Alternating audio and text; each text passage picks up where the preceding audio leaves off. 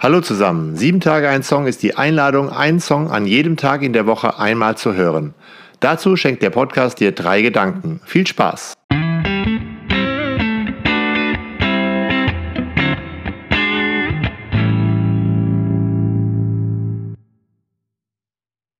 Sieben Tage ein Song, Folge 206, Lotti Krekel, Meschenke der Aal, paar Blömsche.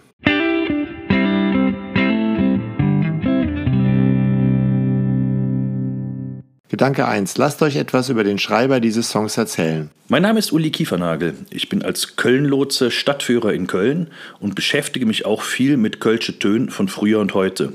Ich schreibe einen Blog und betreibe mit meinem Freund Frank Mausbach einen Podcast, das Köln-Ding der Woche. Da spielen Kölsche Tönen auch immer wieder eine Rolle. Das Lied Meschenke der Aale Pablömscher war der erste Erfolg des Kölschen Texters und Komponisten Hans Knipp. Seine Lieder kennt heute jedes Kölsche Kind. Der Stammbaum, Melosse der Dom mit Gölle, de Buredanz, dat Wasser von Gölle oder Ming Ätzte Fründin. Spielt man, und das nicht nur an Karneval, in einer Kölschen Kneipe die ersten drei Takte dieser Lieder an, braucht keiner mehr ein Textheft.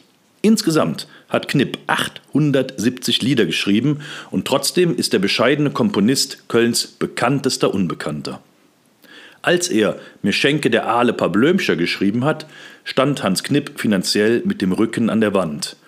Mit geliehenem Geld kaufte er sich ein Tonbandgerät und versuchte, seine Kompositionen bei verschiedenen Musikverlagen unterzubringen. Ohne den Erfolg mit dem von Lotti Krekel gesungenen Lied mit der Aal und der Blömscher hätte Hans Knipp wohl schon wieder in seinen ungeliebten Job als Auslieferungsfahrer arbeiten müssen. Doch dieses Lied und auch die unmittelbar folgenden Lieder, wie zum Beispiel Ne Besuch im Zoo, sicherten ihm ein finanzielles Auskommen. Reich geworden ist Hans Knipp allerdings nie. Als er am 2. Dezember 2011 starb, schrieb der damalige Kölner Oberbürgermeister Jürgen Rothers in seinem Kondolenzbrief, ich zitiere, Hans Knipp hat seit den 70er Jahren rund 870 Lieder geschrieben. Dies ist eine großartige Lebensleistung und diese Lieder waren noch mehr. Sie sind die Verkörperung der Gölschen Siel, der Identität und des spezifischen Gölschen Gefühls. Mit seinen Texten hat er Stadtgeschichten geschrieben, die die Kölner tief ins Herz treffen. Soweit die Worte von Jürgen Rothers. Und ich meine, damit hat er recht.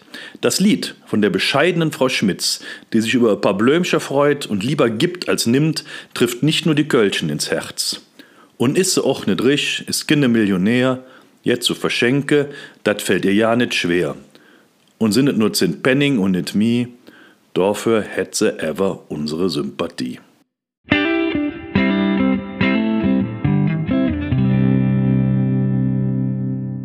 Gedanke 2. Was sehen wir, wenn wir die Aalfrau Schmidt sehen? Nur eine alte Frau oder mehr wie Hans Knipp? Wen sehen wir, wenn wir Lotti Krekel sehen, die das Lied bekannt gemacht hat? Lottis Mutter und die Aalfrau Schmitz sind gar nicht so verschieden. Und diese Geschichte steht für die Geschichte vieler Frauen damals bei uns und heute in der Ukraine, im Gazastreifen oder auch an vielen Orten ohne Kameras und Nachrichten.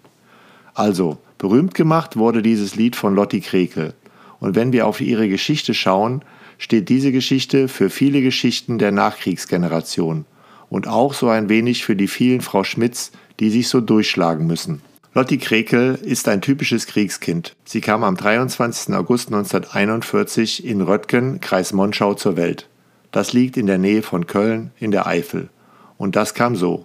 Köln lag in Trümmern, war ausgebombt und die schwangeren Frauen wurden dann zum Gebären in irgendwelche umliegenden, etwas ruhigeren Orte geschickt. An diesem ruhigeren Ort waren sie dann aber nur drei Monate. Lottis Mutter hat dann beschlossen, Köln irgendwie noch im Krieg zu verlassen. Die Schwester der Mutter, Lottis Tante, war in Zell am See untergebracht.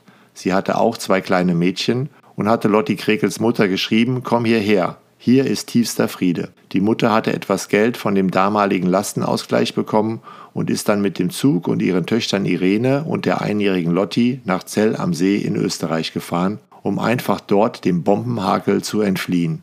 Den ganzen Krieg über blieben sie in Zell am See und kehrten anschließend nach Köln zurück. Nach dem Krieg kam Lottis Vater zurück. Er war durch den Krieg völlig verändert und hat auch nicht mehr für die Familie gesorgt. Lottis Mutter musste sich um alles alleine kümmern. Ihr Mann hat sich zurückgezogen und auch keine Beziehungen mehr zu seinen Töchtern aufgebaut. Als Lotti zehn Jahre alt war, lernte ihre Mutter einen neuen Mann kennen, mit dem sie Hildegard bekam. Aber auch diese Beziehung hielt nicht. Also war die Mutter dann mit drei Mädchen alleine. Frauen wie die Mutter von Lotti Krekel sind echte Heldinnen, wenn ich überlege, unter welchen Bedingungen sie ihre Kinder groß bekommen haben. Nachts haben Lotti und ihre größeren Schwestern auf Hildegard aufgepasst. Und nachts hat Lottis Mutter gekellnert, damit die Mädchen tagsüber nicht alleine waren. So hat diese Frau alle über die Runden gebracht. Sie hat dabei immer gesagt, ihr müsst lernen, damit es euch später besser geht. Ihr müsst auf eigenen Füßen stehen. Ich finde solche Geschichten oder eben die Geschichte des Liedes Mir schenken der Aale paar Blömche, das könnte alles auch in der Bibel stehen. Hier geht es um Glaube, Liebe und Hoffnung. Und so ein Lied oder die Geschichte der Sängerin, die brechen das runter in unsere Herzen und Gefühle.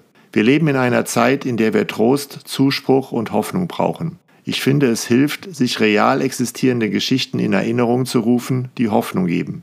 Diese Geschichten wurden möglich, weil Menschen ihre Angst überwanden und füreinander da waren. Denn die Frau Schmitz hat nicht viel, aber sie teilt das wenige mit anderen, die noch weniger haben. Und ist sie auch nicht rich, ist Kinder Millionär, jetzt zu verschenke, dat fällt ihr ja nicht schwer. Und sind es nur zehn Penning und nicht mi, dafür hätte sie ever unsere Sympathie. So kann uns das Lied anstiften, so wie die Mutter von Lotti Krekel, so wie die Aalfrau Schmitz und so wie die, die für die Aalfrau Schmitz Blömsche kaufen zu sein. Einfach so.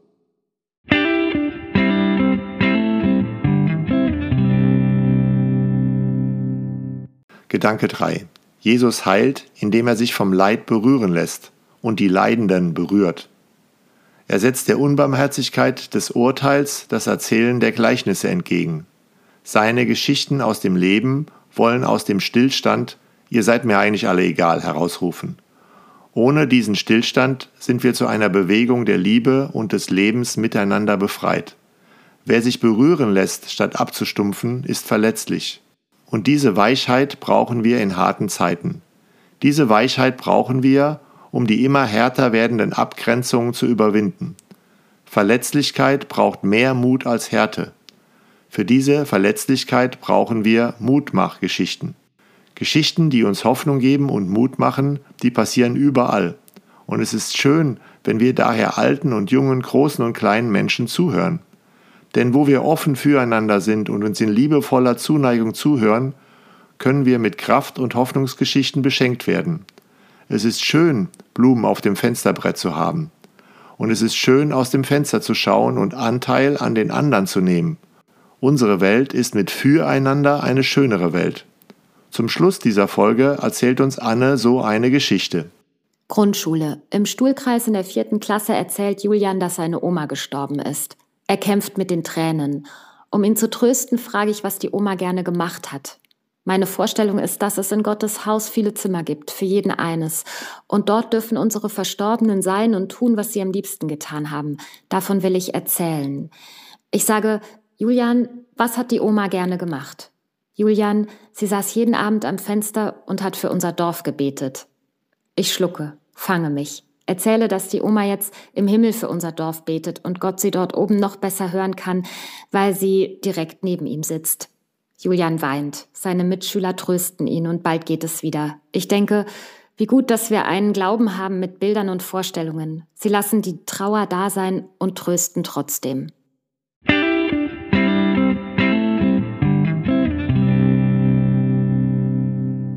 Danke fürs Zuhören. Bis nächsten Dienstag.